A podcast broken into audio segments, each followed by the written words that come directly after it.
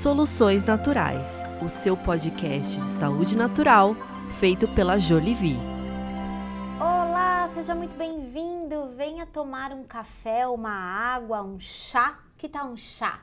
Hoje meu convidado ilustre para um bate-papo especial para você é o Daniel Forjaz. Olá. Olá, tudo bem, Fernando? Tinha muita vontade de trazê-lo para conversar com você, porque a gente sabe que no mundo que vive doente, que tem como princípio básico cuidar da saúde, tomar remédio, a gente precisa unir forças com quem apresenta um caminho diferente e efetivo para que você consiga cuidar da sua saúde. Afinal de contas, como a gente sempre fala aqui, ter saúde é ter liberdade, não Com é certeza. mesmo? Queria primeiro que você apresentasse para quem está nos assistindo essa história de plantas medicinais. Parece um pouco meio bruxaria, alquimia. De onde vem esse seu interesse e como é que as pessoas podem saber mais sobre esse assunto? Plantas medicinais, é, eu acho que é o caminho mais básico para o tratamento da saúde. Durante milhares de anos, o homem cuidou da sua saúde com plantas medicinais. Se a gente parar para pensar, as nossas avós, até bisavós, quando tinha algum problema de saúde, o médico vinha até a casa das pessoas, e às vezes não era nem um médico propriamente dito, mas era uma- alguém que entendia de saúde, vinha até a casa das pessoas e trazia uma maleta. Dentro dessa maleta, além de um estetoscópio para verificar a- os batimentos cardíacos e a respiração, ele trazia muitas plantas medicinais. E trazia tinturas, xaropes, óleos medicinais, trazia realmente uma rece- aquelas receitas que a gente aprendeu que, com os nossos avós, com os nossos pais, que realmente funcionavam.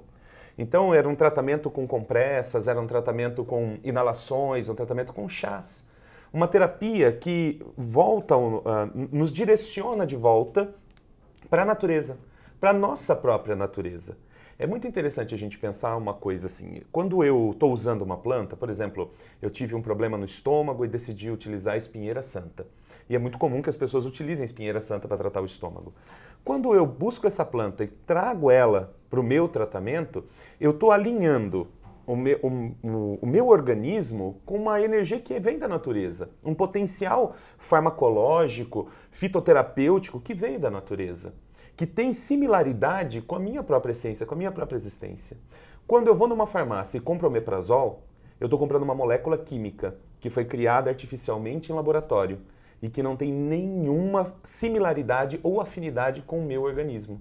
E é por isso que nós vemos que os medicamentos químicos trazem tantos efeitos colaterais para as pessoas, porque não se alinham com os nossos padrões de existência. Então, o meu organismo, ele tem um, um caminho sábio, traçado pela própria natureza, traçado pela nossa própria evolução, para se curar, para se tratar, para funcionar perfeitamente. Quando eu busco ah, as receitas que me, me devolvem para a natureza para cuidar do meu corpo, eu estou me realinhando nesse processo. Quando eu entro numa farmácia e compro moléculas químicas criadas em laboratório por alguém que só quer lucrar quando eu estou doente, que são as indústrias farmacêuticas, eu estou indo na contramão desse processo. E a gente percebe que a gente começa a tomar um medicamento hoje para tratar o estômago, amanhã para tratar o fígado, e depois o rim, e depois. E a gente vai seguindo numa cascata de medicamentos e mais medicamentos. E quando a gente para para observar, isso acontece, é muito frequente acontecer, Fernanda. A pessoa diz para mim: eu tenho constipação intestinal, o que, que eu faço? Primeira pergunta que eu faço para ela é: que medicamento químico você toma? Aí eu vou olhar a bula do medicamento químico dela e tá lá, causa constipação intestinal. Eu digo para ela, não tem o que fazer se você não mudar a forma como você cuida do seu próprio organismo. E assim é com muita gente. Hoje, muitas pessoas que estão sofrendo de problemas como gastrite, enxaqueca, às vezes dermatites, às vezes até depressão. Existem medicamentos que causam surtos psicóticos. Então, às vezes a pessoa está lá tomando um tarja preta para controlar um problema, um padrão psicológico dela que está em desequilíbrio e a origem disso está no medicamento químico. Quando a gente vem olhando a linha do tempo né, da medicina, essa medicina mais natural, mais original, ela vai até mais ou menos a Segunda Guerra Mundial. É quando surgiu a penicilina e tudo mais. A partir dali, eh, passa a existir uma nova indústria no mundo, uma nova potência muito forte, que é a indústria farmacêutica. E aí, quando. É, é muito engraçado perceber que quando essas cápsulas, esses comprimidos químicos, sintéticos, chegaram nas prateleiras para atender as pessoas, as pessoas não queriam. As pessoas tinham medo. A gente pode lembrar da revolta da vacina no Rio de Sim. Janeiro, por exemplo. As vacinas apareceram, as pessoas não queriam vacina de jeito nenhum. Então foi um processo de catequizar as pessoas e conscientizar as pessoas de que elas precisavam de vacina. Hoje você fala para uma pessoa, ah, eu não tomo vacina, a pessoa fala, Deus me livre. E a mesma coisa aconteceu naquele momento. Quando chegou a indústria farmacêutica, ninguém queria aquilo lá. As pessoas lembravam de veneno quando olhavam para aquelas cápsulas. As pessoas tinham um pouco de razão. E elas tinham muita razão, na verdade. Mas aí o que aconteceu? Houve um investimento gigantesco de bilhões de dólares dentro da, da, da, mídia, porque naquele momento também começa a se desenvolver a televisão e tudo uhum. mais, começa a ter um desenvolvimento incrível de uma mídia sobre os, os medicamentos.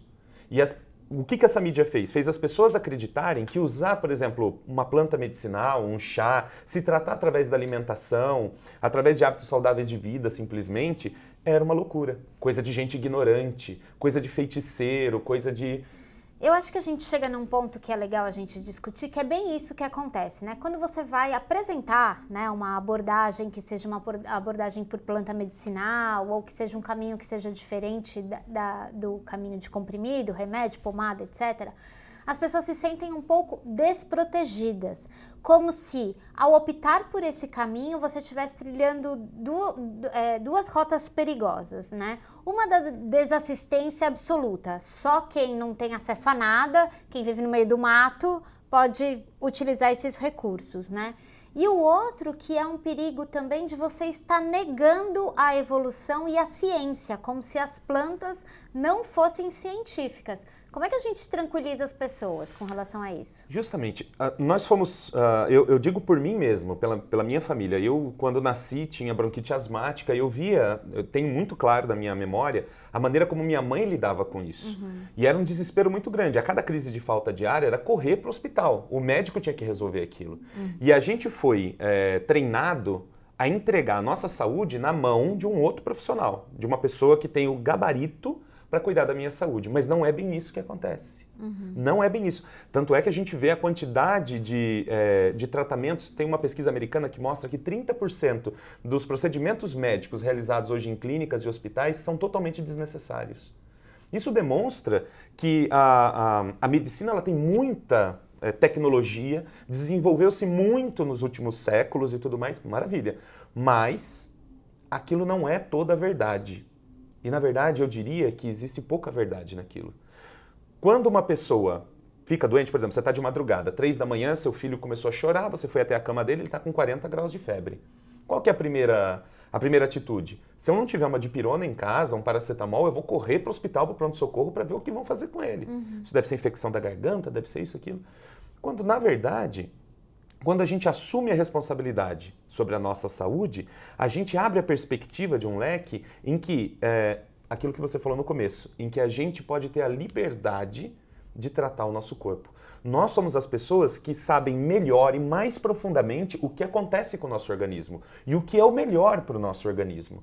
Eu sei o que é o melhor para o meu e com certeza cada um tem que saber o que é melhor para o seu. Enquanto a gente entregar a nossa saúde na mão de terceiros, a responsabilidade de terceiros, eu sempre vou ficar sendo vítima do que me dizem, do que querem que eu faça, do que me, me indicam fazer. E eu não tenho controle sobre isso.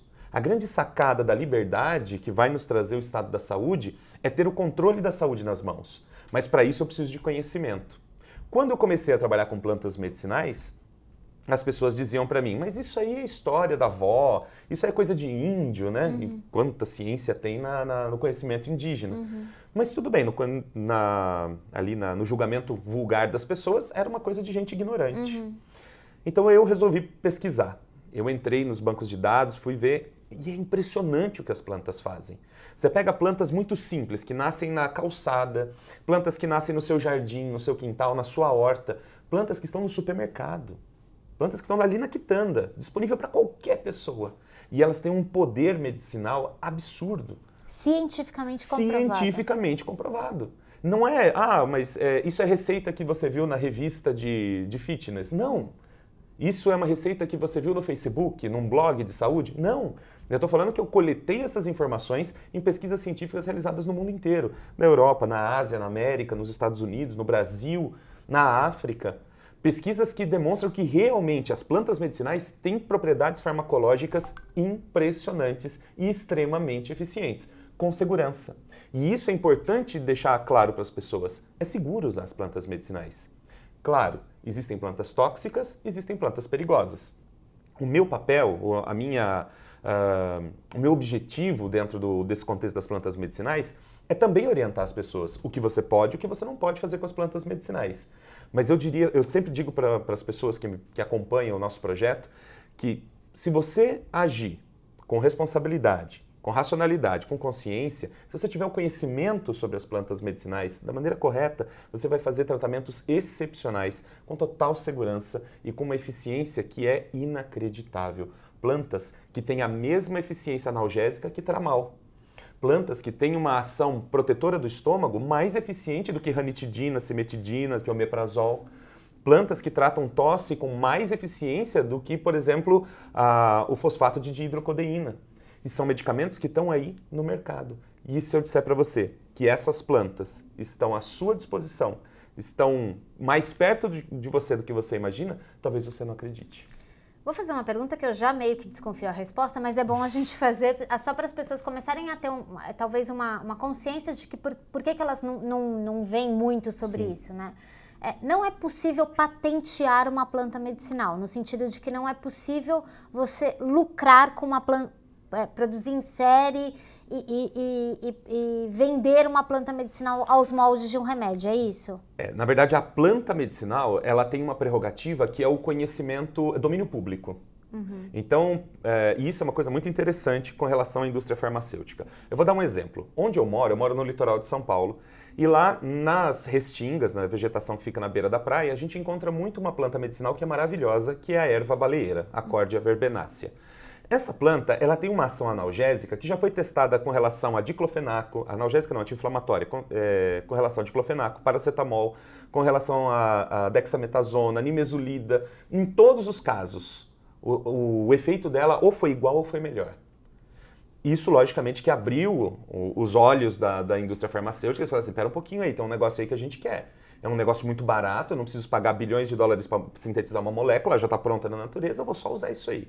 Um laboratório foi lá, pegou essa planta, fez todo o desenvolvimento de um medicamento é, fitoterápico e hoje você tem no mercado medicamento é, de uso tópico para inflamações musculares e articulares com uma ação e uma eficiência tão grande que é impressionante, porque ele derruba muitos outros medicamentos é, que têm a mesma função.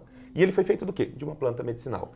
A planta em si o laboratório não pode patentear, dizer só eu vendo essa planta, essa planta é minha, ninguém mais vende. Não, todo mundo pode usar as plantas livremente. Não existe patente para uma planta.